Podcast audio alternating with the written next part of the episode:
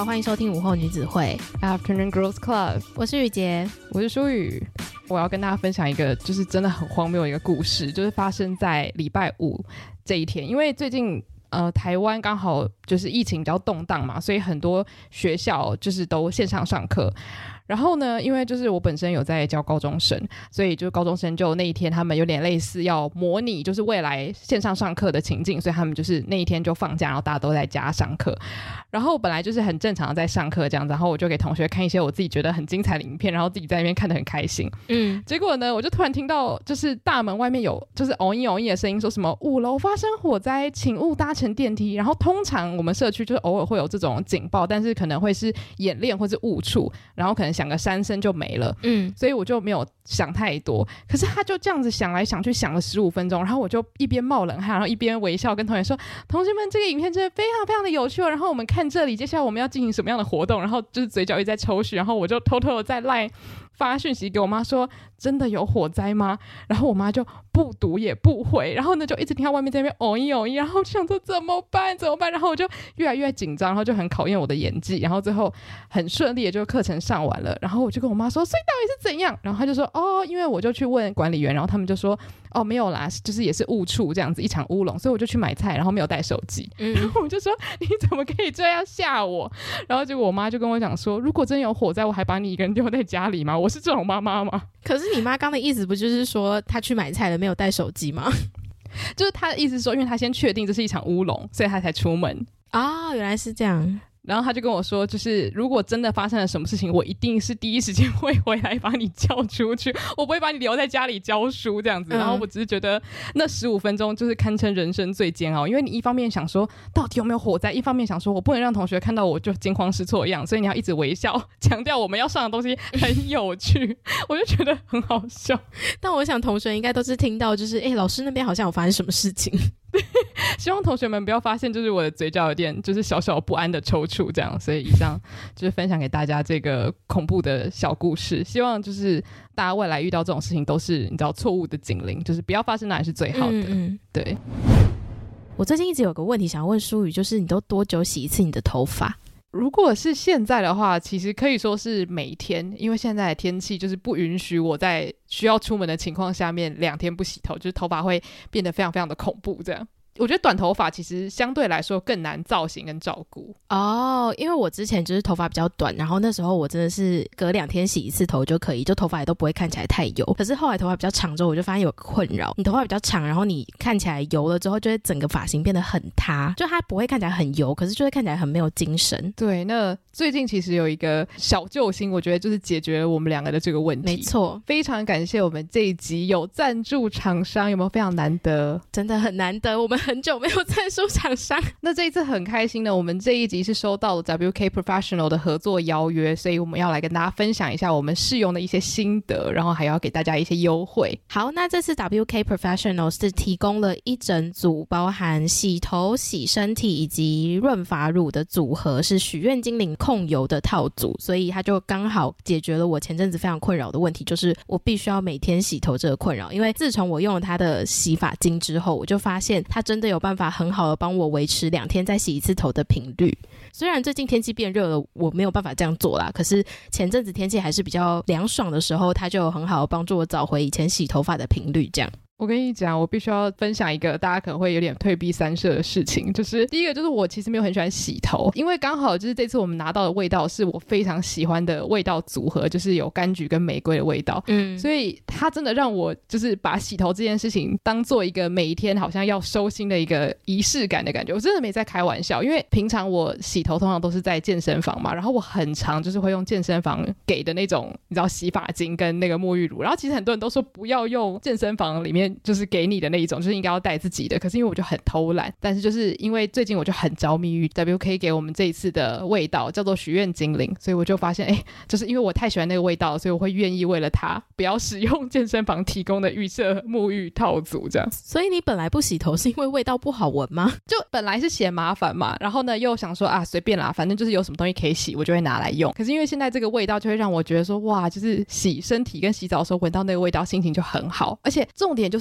晚上睡觉的时候，你会隐隐约约闻到自己头发冒出来的香味。我真的从来没有觉得自己这么像公主过。那个香味我真的必须要说，收到的时候，然后我是先放在我的床旁边，还没有拆开来做使用。结果它那个香味香到，我就一直想说奇怪，我姐今天是换了新的就是洗发精还是沐浴组吗？为什么我一直闻到很香的洗澡的味道？就原来就是那三瓶。对，而且重点就是。它在洗的时候，然后跟洗完之后是香的嘛？可是它也不会在隔天之后你一直闻到那个香味，因为我觉得它那个香味维持的时间点是很 OK，就是让你在睡前可以闻到自己淡淡的香味，可它也不会香到让你睡不着。对，所以我就觉得，就是现在刚好要进入夏天，然后它又是这样子一个控油组合，其实就真的蛮适合。如果你最近想要换洗发精，又或者你也有头皮出油的困扰的话，这个洗发精就会蛮适合你的。好，那分享完我们的心得之后，当然要跟大家讲，我们这次提供给大家的优惠链连接，就是在我们的资讯栏里面呢，大家直接点进去就可以有满两件九折，满三件八五折，然后整个活动都是免运费的，所以有兴趣的听众呢，就可以直接点连接去看一下有没有什么套组是你喜欢的。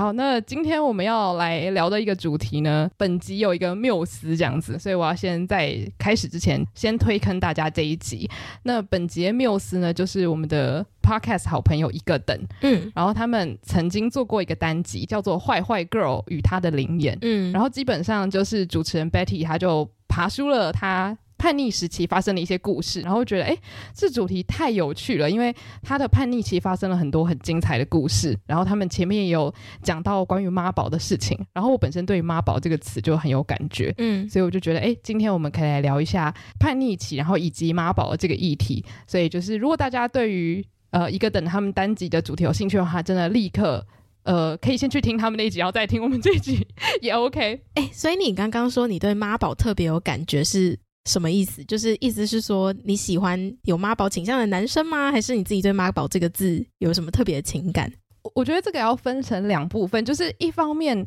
如果是讲到。呃，男性的妈宝的话，我脑中会有一些就是蛮恐怖的画面，但可能就是这个社会给予妈宝的一些定义，所以我会觉得，呃，像那个在美国有一个实境秀叫什么《我的男友是妈宝》，对不对？嗯，就是我大概会想到那样子的程度去，然后觉得哇，有点毛骨悚然这样。可是，一方面我又常常会把我自己定义为妈宝，所以我对这个身份又有一种亲切感，就是有一种哦，其实我也是妈宝的一员，我好像没资格说别人这种感觉。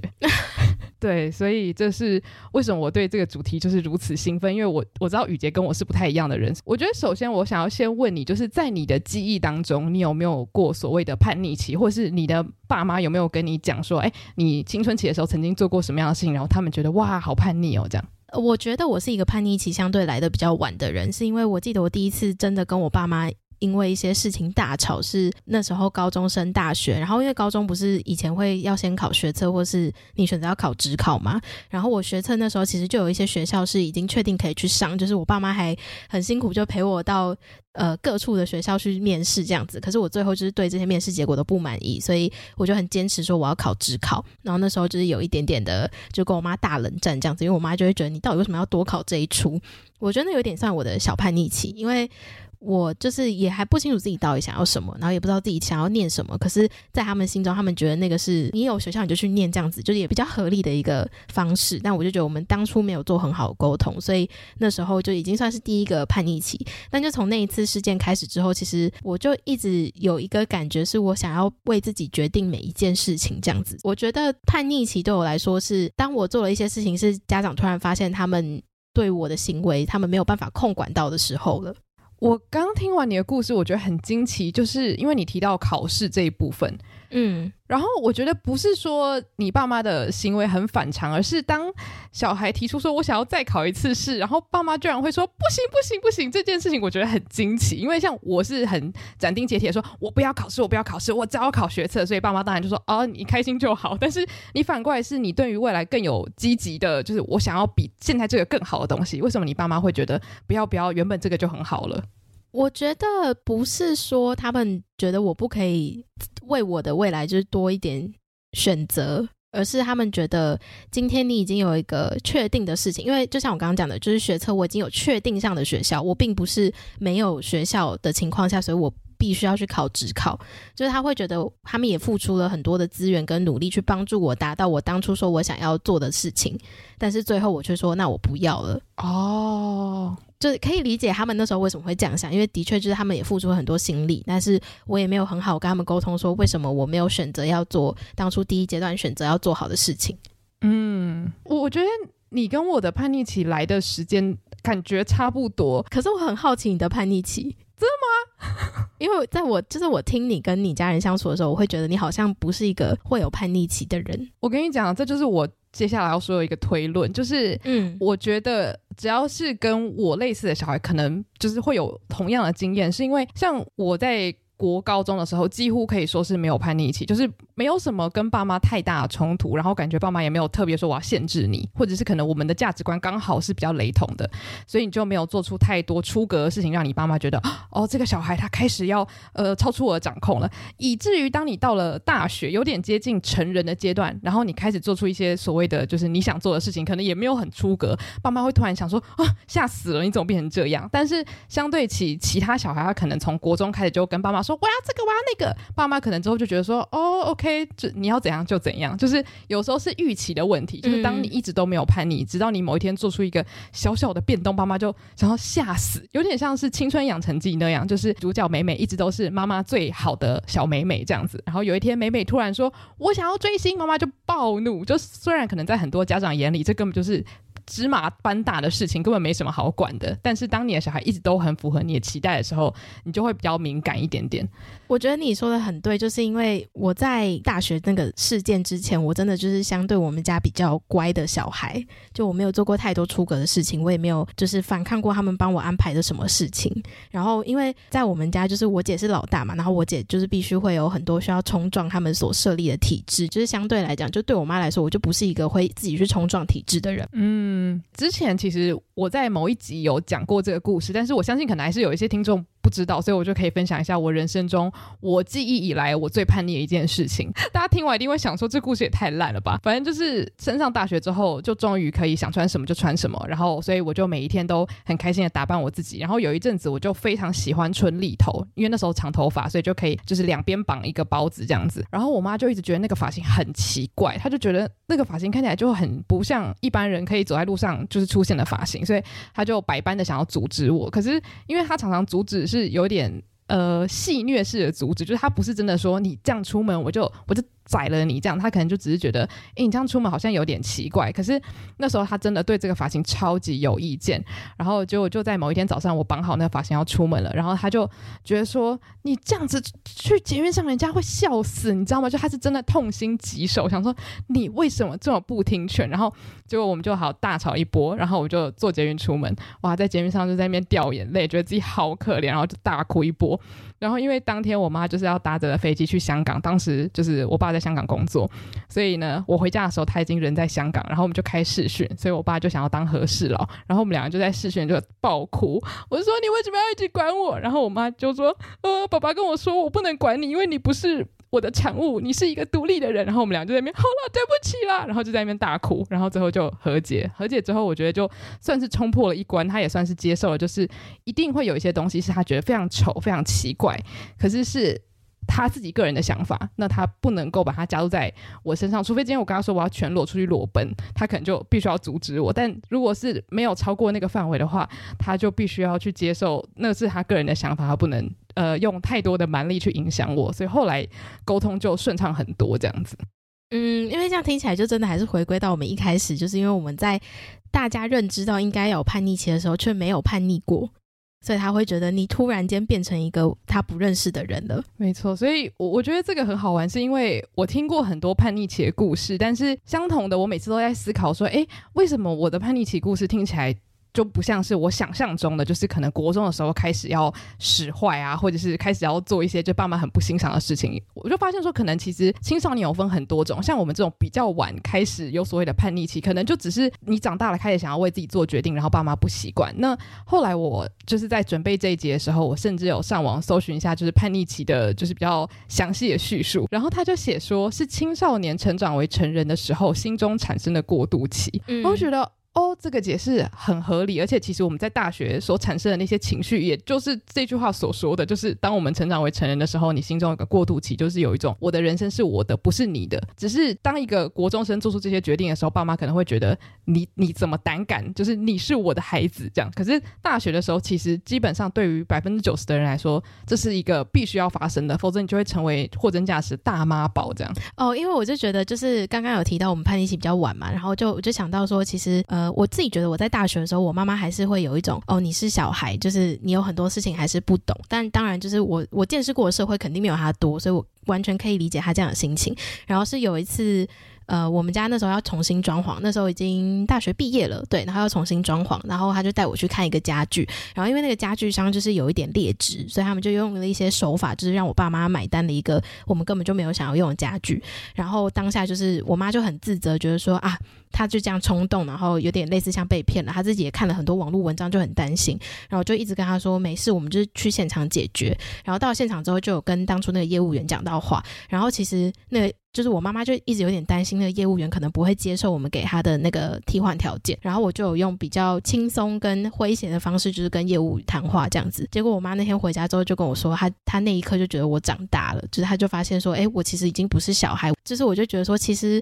你真的不能怪父母一直把你当小孩，因为很多人在外面的样子跟在家里面的样子是完全不一样的嘛。特别是我自己很清楚知道，我自己在家的时候，我就是一滩烂泥啊，就是我们自己独自生活那个独立的样子，他是没有见过的，而且我知道。他如果看到，他就会很气愤，想说：“那你在家为什么都不做？”其实我觉得父母跟小孩一直都会有这样子的生活习惯的冲突产生，跟价值观是一定会有不一样的地方。可是那也是因为我自知，就是我并没有把我在外面的样子给我的家人看过，所以他们也不知道我能做到什么样的事情。而且我觉得很有趣的是，其实我观察舒宇跟家里面的人相处，我会觉得他就是很纯粹，真的很像小时候的小孩子跟家人相处的样子。就是因为舒宇就是属于在外面，他也是可以独自处理很多事情，可是他。不会在外面分享那么多情绪，他就是会把情绪放在家里面跟大家分享这样子。哦，就我觉得我是反过来，就是我是在外面会比较表露自己的情绪，但我回家是不太有情绪的。也就是说，其实有的时候就是你扣打有没有用完的问题。哦，有可能诶、欸，就是单纯我太喜欢讲话，太喜欢跟就别人聊天这样。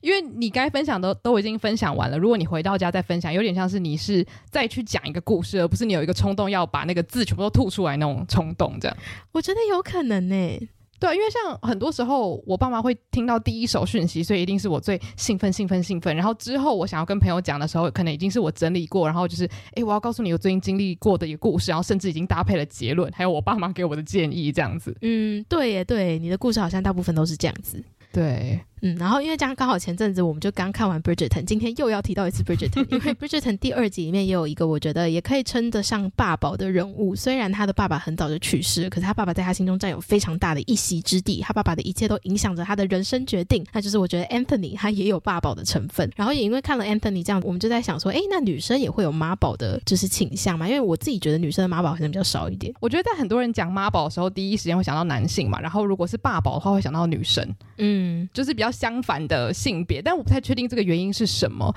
我不太确定中文里面有没有别种说法，但是像英文里面不是就很喜欢讲什么 “daddy's girl” 嘛，所以我不是很喜欢这个词汇，因为会觉得有种鸡皮疙瘩的感觉。但是就是通常相反性别大家比较喜欢讨论，然后同性的话可能会有一种哦，因为同性本来就会互助，所以没什么好说的。嗯，但我觉得的确就是母女关系在我们的生活中其实会造成蛮大成分的影响啦，因为毕竟我们小时候花蛮多时间跟妈妈在一起，然后也会有比较多的争吵，所以我觉得这个。是蛮有趣的一个议题，所以我们就在网络上找到了一个测验，叫做“妈宝女的十大特征及表现”。对，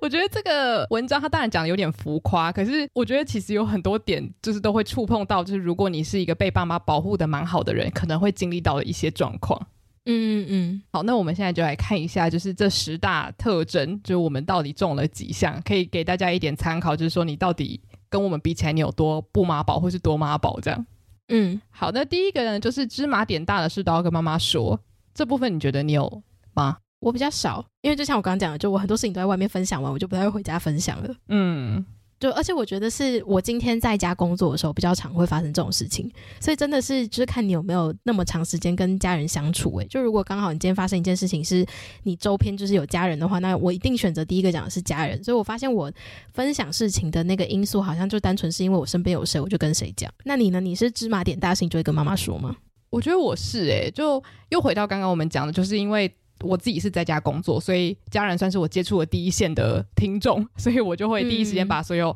好笑好玩，嗯、甚至是很无聊笑话，我都会先跟他们分享。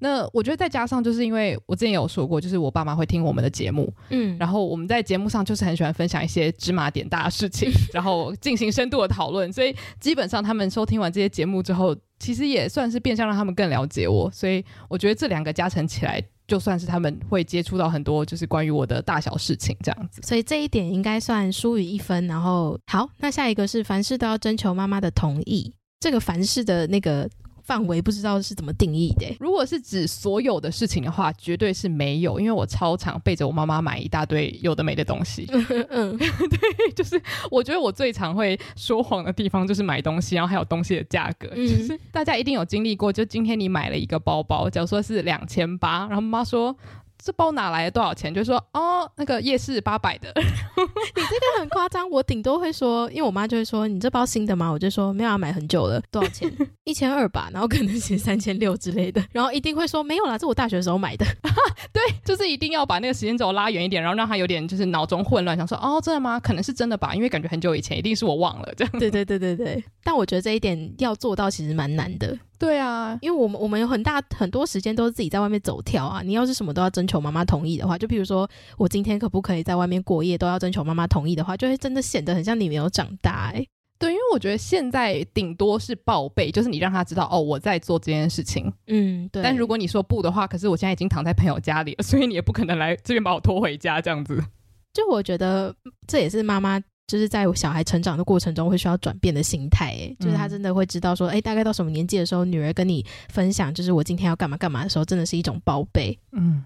而不是就是在征求你同意说，那我可不可以去这样子？对，我觉得对于妈妈来说，这应该是一种呃另外一个阶段的成长痛，就是你要开始变成不是全权掌控你小孩的一个阶段了，这样子。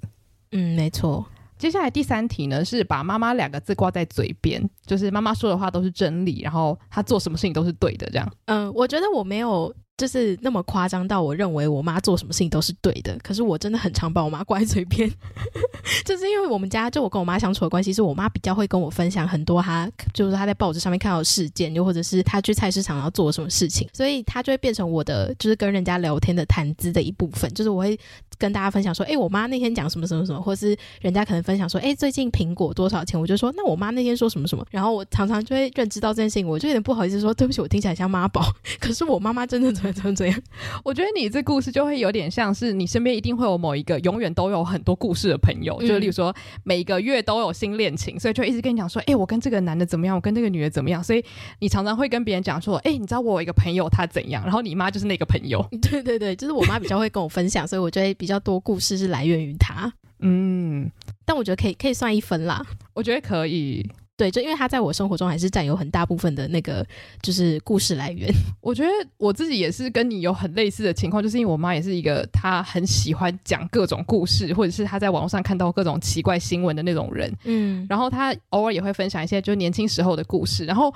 你在跟朋友聊天，然后如果朋友真的遇到一个什么困难的时候，我就很爱用我妈过去的故事来举例，就说你看她当时做了什么什么决定，你看现在就是过得还不错，所以你也可以这样这样，就是会拿妈妈来当做一个就是给大家借镜的对象这样子。嗯，我觉得是诶，这个真的很难。就是如果你有一个爱分享的父母的话，常常就是你的那个什么资料库来源就会是他们的故事或是他们的想法。嗯，没错。所以这个我们都各得一分。没错。那下一个的话是家务事都要妈妈做，我觉得这个如果打勾的话，就是偏没有生活能力了。这个我觉得我当然是没有啦，嗯，只是因为就是毕竟其实跟家人一起住，就会有一个状况，就是你还是某种程度上被保护的很好。就虽然你可能会收拾家里或者是倒垃圾，但基本上总管还是我妈，所以就是常常你还是会有一种侥幸的心态，就是你在家里躺着，就说你今天一整天都不动，家里还是会干干净净的，是因为你知道就是妈妈会统管一切，所以就是我会很心虚的说我没有，但是就是我知道我应该还要再做更多这样。哦，我觉得我自己的状况是因为我是去外面上班的嘛，所以呃，我们回来家里面的时候，只是想要休息，所以对于就是环境整洁，我们就是觉得我维持最低限度的维运就好了，就是至少我有地方可以睡觉，我的床有个空间可以让我睡觉就可以。所以这就是为什么我妈每次进我房间就会很生气，因 为我的房间就很乱。但是我觉得是也不能说家务事都是她做，但是她也有在训练我们，就是要帮忙做家事这件事情，就是从小就训练，所以我觉得这一点是没有的，嗯。哦，但是因为你刚刚讲到你妈那一点，我就必须要说，就是虽然我觉得这一点我没有，但是我妈听这一集的时候一定会频频摇头的原因，是因为就是我妈她是从小她就觉得就是当家庭主妇是一件非常棒的职业，所以她就已经你知道有有这个愿景了，所以她就是一个非常会做家事跟整理家里的人，所以导致就是就算我觉得我已经做到我能力所及最好了，她还是会觉得。你怎么这么脏乱？就是他可能会觉得说，为什么你的房间四散的书跟就是各种小东西，然后让他看了就觉得很不 OK 这样子。所以不管我做到什么样的程度，他都会觉得就是离他的完美遥不可及这样。嗯，跟我妈差不多，所以就只能说我们尽力了啦。好，然后哇，下一个这个我真的读了很心虚，就是独立了也要和妈妈住。我觉得这个就是以我们现在的身份来讲，讲起来真的会嘴软，因为。我们就是现在该独立的年纪，还是跟爸妈住的人。而且，因为其实，呃，我觉得这件事情会发生，主要也是因为我们工作的地方离家里。可以说是就是非常近嘛，所以你没有首先没有这个必要性，嗯，然后再来就是目前你还算是可以接受独处跟家人相处这两件事情的平衡，所以他就没有一个很强烈的推力让你觉得说哦，我需要去搬离家里，然后展开我自己一个人的新生活，因为我觉得这有点像是你可以选择，但是你选择不要这样子。嗯，我觉得是。然后因为刚好前几天我跟我朋友去逛那个 IKEA，那我们就聊到就是。大概几岁会觉得说，哎，不管有没有结婚，都好像应该要搬离开家里这样子？你觉得呢？我觉得我自己。比较想要给我自己的年限大概是三十五，我知道大家觉得这个年纪好像有点夸张，就是三十五岁理应就是要搬出去住，但是我不知道，因为我觉得我现在好难想象，就是十年后的我会在哪里，所以我只能以我现在的心境。但我觉得现在我住在家里，这个整个感觉是很愉快的。我觉得家里有一些人就是闹哄哄，然后偶尔可以独处的感觉，好像给我心灵带来比较多的安全感。那你自己呢？你觉得什么样的年纪搬出去是比较？符合你的需求，我就是认真想过，我觉得才三十岁差不多。那你会觉得有一点点急迫吗？就是好像快要到了。还好诶、欸，我觉得我离三十岁还有大概四年多一点，我觉得是很能够成长的一个时间。哇，那我必须说，你真是一个非常非常成熟的人。我觉得我现在还是一个 你知道小孩的心态，想说我我我要这么快就离开我爸妈了吗？就是其实已经二十六岁，但是我跟你讲，这跟我前阵子刚好在那个 Instagram 看到的一个，算是那种呃那种喜剧演员，他们会做那种短影片，然后我就看到一个短影片，他是在讲说有一个人他二十六岁，然后他就在 LA 就是到处自我介绍，然后他就讲说哦我二十六岁，可是你知道因为呢我是在疫情期间变成二十四岁，所以基本上这两年我可以算是根本就没。有，然后再来是我大学毕业一年之后呢，我有一个 gap year，所以严格来说，其实我是二十二岁。反正就是这影片很荒谬，但总而言之，他要解释的就是，因为疫情期间他的人生等于是空白，所以不能说他是二十六岁，必须要说他是二十四岁，然后再减掉 gap year 这样子。嗯，嗯，我就觉得蛮同意的，因为我觉得疫情让人生变得好很飞快，然后又突然让你不觉得好像一年就过去了，时间就这样咻咻咻咻，然后就二零二二了，对。我觉得是诶、因为疫情就是你的选择性变少，所以你也会呃变成很安于现况，就觉得说啊，我现在有一个稳定的工作，我现在这样子的生活模式 OK 是舒服的，那我也不要去做太多的改变。对，所以这部分我觉得就是我们静观其变了。我也是很好奇，我自己三十岁的时候是如何看待搬出去住这件事情。但必须说，之前我们在交换学生的时候。呃，有稍微尝试过独立生活的一点点滋味嘛？那个滋味是非常甜美的啦。我必须说，我还是会蛮期待，就是如果有独立的机会，应该会蛮好玩的。嗯嗯。那第六点就是，每次和朋友吵架的时候，都会告诉妈妈。你觉得你有吗？我觉得我有。那这个就是建立在我从小到大，就是跟爸妈分享我朋友的事情的时候，我都会很。完整的去建立他们的人格特质跟人设，所以我爸妈他们都是可以信手拈来的叫出我大学同学、国中同学、国小同学的名字，就是那种好像仿佛那是他们同学的样子这样。所以像偶尔我可能会跟我妈分享说：“哎、欸，雨洁今天就是做了什么很好笑的事情。”然后两年之后，她就会说：“哎、欸，你知道那个雨洁做了什么事情？”我说：“她没有。”她说：“她有。”就是我记忆力很差，所以 偶尔就是她会记得比我还要更多的事情，所以就。假如说像我国小的时候跟妈妈讲说，他今天同学对我怎么样的时候，妈妈不会需要问很多问题，因为她早就知道这些人是谁了，嗯，所以她就会说啊，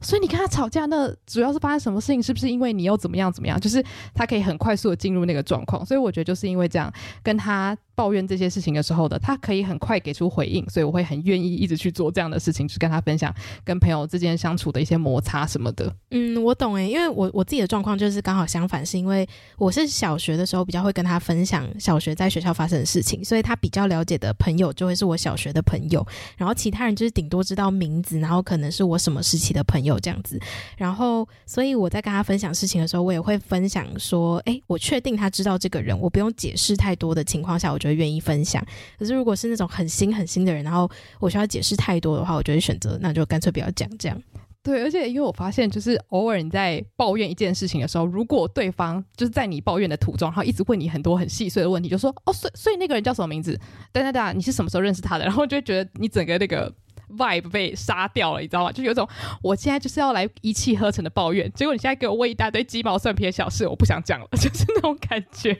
没错，没错，真的就是你讲故事的那个流畅度就一直被打断，你就觉得很不顺畅。那我干脆不要讲。对，所以这一点我算是有得分。下一个就是对妈妈有强烈的依赖性。嗯，这个你觉得你依赖性是大概多高？我觉得我的依赖性如果算一到十分的话，可能是两分，因为我是有依赖我妈帮我缴电话费这件事情，就是是因为我很常帮她就是刷卡付一些东西，然后。通常就是我帮他付钱，他就会给我钱嘛。但我就是因为我不想要自己去处理付电话费的事情，所以我就跟他说：“那你就欠着，然后你帮我缴电话费的方式就是还掉你欠我的钱，这样子。”哦，那其实还是很公平诶，就是某种程度上你们还是很平均的分配，对不对？但也不一定，就是还有包含，就譬如说平常我要上班，可是有一些事情可能就平日才可以办，那我当然就是会麻烦到他。哦，OK。所以我觉得还是有一定的依赖性，但是没有那么强。就是当我真的。我觉得我需要帮助的话，我是会跟他开口的。嗯，如果是我自己的话，我觉得我的依赖性可能有六到七分左右。嗯，就如果是讲心灵层面的话，我觉得倒还好。但是实际层面，例如说我回家的时候，我妈就是会骑摩托车来载我，然后或者是我。呃，行程怎么样？我妈都会掌掌握的很详细，然后她也非常就是有这个意愿，想要知道我都在干嘛这样子，或者是甚至是我如何使用我的金钱，我也常常就是会必须要就是跟她报备。那也就是为什么我常常会。骗他说我很多东西买的价格很，就是比他实际的价格还要低，或者是我常常会把一些我买的周边藏起来，就是因为他有很强烈的掌控欲，所以当他发现我买了很多他觉得是垃圾的东西的时候，他就会暴怒这样。对，嗯，所以我觉得这部分就是有点像是互相滋养这个依赖，就是他有这个想要掌控我的意愿，然后我其实很多时候也会跟他讲说，哎，妈妈，你可以帮我看一下我这个可能投资啊什么，就是我自己常常也会寻求帮助，所以就是互相嗯嗯依存的关系。关系对，嗯，懂懂懂。所以这一个的话，我觉得算是我有你还好，对不对？好，那就这样算。好，OK。好，那第八个是尤其喜欢对妈妈撒娇。我觉得这个其实我们两个一就是台面上的个性来讲，我们就是不是属于撒娇派的人。嗯，我觉得我不算。就是在朋友圈里面，你是会撒娇的那种人吗？比较少。哦，我自己也还好，但我觉得很多时候那种撒娇，呃，可能是蛮天性上的。然后，如果是讲家人里面的话，我觉得我也是有一点点这种倾向，就是我觉得我在可能讲话的口气上面，可能朋友会觉得哦，你好像很依赖你爸妈，然后很就是甜甜蜜蜜的这样子。可是我觉得对于我爸妈来说，我的整个讲话的方式还是比较理性一点。然后像我弟就是天生蛮会撒娇的，嗯、然后也是很自然而然的可能会说啊，妈妈我帮你呀、啊，或是什么的。我觉得。必须要讲，就是在感性来说，爸妈就是非常爱这一套，就是有一种很得到爱的感觉。所以之前我妈也有曾经说，可以学弟弟，就是展现可爱的一面。可是我觉得这种可爱有有的时候是呃勉强不来的，就是你想要可爱，可是当你有这个意图的时候，你会觉得绑手绑脚的。所以我会觉得在这部分我无法就是在家里施展所谓大家认为的撒娇或者是比较塞奶的那种语气这样子。我觉得真的很难呢，一就是现在的年纪来讲，特别就是跟像据我妈所说，我小时候是会撒娇的人。然后是特别对我爸会撒娇，但是我现在长大就是真的完全没有在撒娇，而且我蛮早就没有在撒娇，大概过了可能小五小六开始，我就是没有在撒娇了。嗯嗯，就我觉得也是一种就是认知到说，哎，很多事情是你撒娇不来的，所以就干脆不要撒娇这样。对对对对，所以这个我们很难得就是一同都没有得分。然后下一个就是习惯了妈妈的安排，简单来讲就是娇生惯养，什么事情就是都有人帮你传厚厚这样子。我觉得我没有到很严重，因为呃，我之前才跟我妈因为这件事情有一点点小争执，但没有到大吵架，就是因为我妈妈她现在比较常会安排自己的时间，可能跟朋友出去玩，或是就是回我阿妈家这样子，然后她就常常会在那边碎念说，她就很担心，就是她不在家的时间，我们家的人会不知道怎么生活啊，就譬如说我爸不会定期吃饭啊，然后我煮饭完可能不会马上把餐厅或者是厨房整理好什么的，然后我就有一次就是真的受不了，我就很认真跟她说。你去了那么多次，哪一次回来我们不是活得好好的？就是我们是可以照顾好自己的。嗯，我觉得非常同意，就是因为。呃，我妈有时候也会戏称，就是如果今天她去哪个地方两三天，然后回回家之后，就家里会乱成一团，然后我们就是全家大小就是会饿扁扁这样子。但实际上就是，虽然家里一定没有她想象中的干净，一定是她认为很乱那个程度，可是大家都还是会活得很好。就是人的生命力是非常强韧的，嗯，就是可能会活得没有这么的精致跟精彩，但是还是活得还 OK 这样。但我觉得这可能是很多妈妈会担心的部分，就是没有了我，你们该怎么样好好。好生活，你们连袜子在哪都找不到，那种担心这样。但我必须说，就是大部分的妈妈是享受被这样子依赖的，嗯。嗯，但就变成就是他他们，因为我们太过度依赖他们的时候，他们可能也会觉得哇，责任怎么这么重大，所以他又会反过来希望你可以独立一点。可是我觉得这就是当我们这个年纪还跟爸妈住在一起的时候，很容易会产生的一些需要沟通的地方。因为就是妈妈希望你在这个年纪应该有一定的独立程度，可是他又希望你在就是这个年纪还是有可以依赖他的地方。嗯，没错。所以我觉得这件事情真的很难。我现在还在就是抓那个就是怎么跟爸妈相处这样子。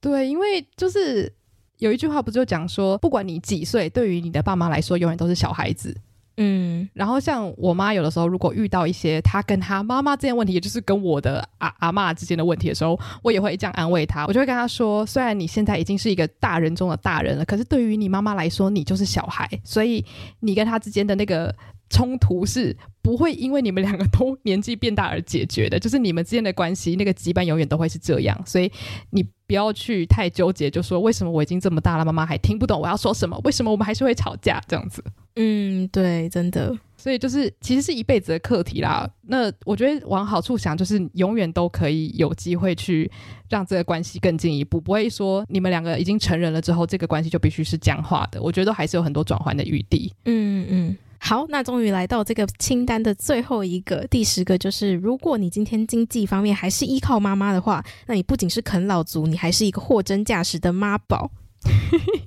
哎，这个部分我觉得你应该没有吧，因为你刚刚都说了你跟你妈会算是互相 cover。嗯，对，我觉得我目前就是我们家的金钱使用方式，就是原则上你要什么就自己买这样子。嗯，对，因为我就记得，其实我我觉得我妈是有刻意训练，就像是反正就是从某一次的家族旅游开始，我妈就讲得很清楚，就是机票跟饭店费她付，可是如果我们要有想要买什么，譬如说衣服、包包或是纪念品的话，就是自己付这样子。你妈妈真的是一个非常有那个叫什么意志力的教育教育者哎，就是。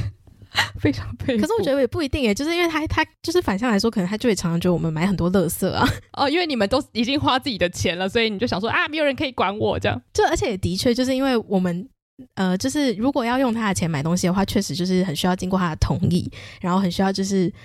呃，听取他的建议嘛，但我们就是天生也不喜欢这样子，所以我们也会希望有一多一点掌控权。那他今天就提供了一个方法，就是那你想要多一点掌控权，你就要拥有自己的金钱。那我就觉得很合理啊，就是的确这是我要，那我就自己赚钱来买这样子。嗯，我觉得这个心态部分是很好的，就是你想要什么，如果你用你自己的钱去买，我不会太去限制你。那相反来说，你就会有很多的动力，想说好，那我要赚取我需要的金钱，这样子。嗯嗯，对。讲到这里，我必须要跟大家分享一个很荒谬的故事，就是我必须要说，现在我的状况就是。呃，还蛮接近，就是所谓我想要买什么，我就是花自己的钱，然后或者是，例如说我自己戴牙套也是自己付钱这样子。但是呢，我我现在的状况也不是说每个月会给爸妈十万块，说爸妈你们要买什么名牌包就随便你们买，也没有到这种程度嘛。但是我之前大学大概大二的时候，曾经经历过一次，就是。反正我有在某一个穿搭 App 上面 po 过一些自己的照片，就是很随意的 po。然后他们当时就是有办了一个比赛，然后就是只要你有在某一个时间内有 po 照片，然后赢了，你就可以得到呃每个月可以有两万块购物金的一个奖品这样子。嗯，然后那个奖品就是有点好的，有点让人难以置信。但反正最后不知怎么的，他们就说哦好，就是林书宇你是。优胜者这样子，所以他就每个月在某一个购物网站上，你可以连续六个月拿到两万块的购物金，超多钱的。然后我就想说，天哪，两万块，我要买。就是我虽然很喜欢买衣服，可是每个月给你两万块买衣服，你那时候真的会想说，我要买什么？我没有想好。所以当时就是这些钱，我就是先买了一些自己想要的，之后我就会说，哦，那每个月。你们想要买什么？家人想要买什么？就是都给他们买这样子。嗯，然后以前其实就是爸妈也不会常常跟你说哦，我要你赚大钱养我。可是那六个月，我爸妈可谓就是开心的要上天堂了，就是他们有窥见天堂的一角，你知道吗？可是我觉得很合理耶，因为他本来是要喂养你的人，就没想到你给他了更多他没有想到的福利。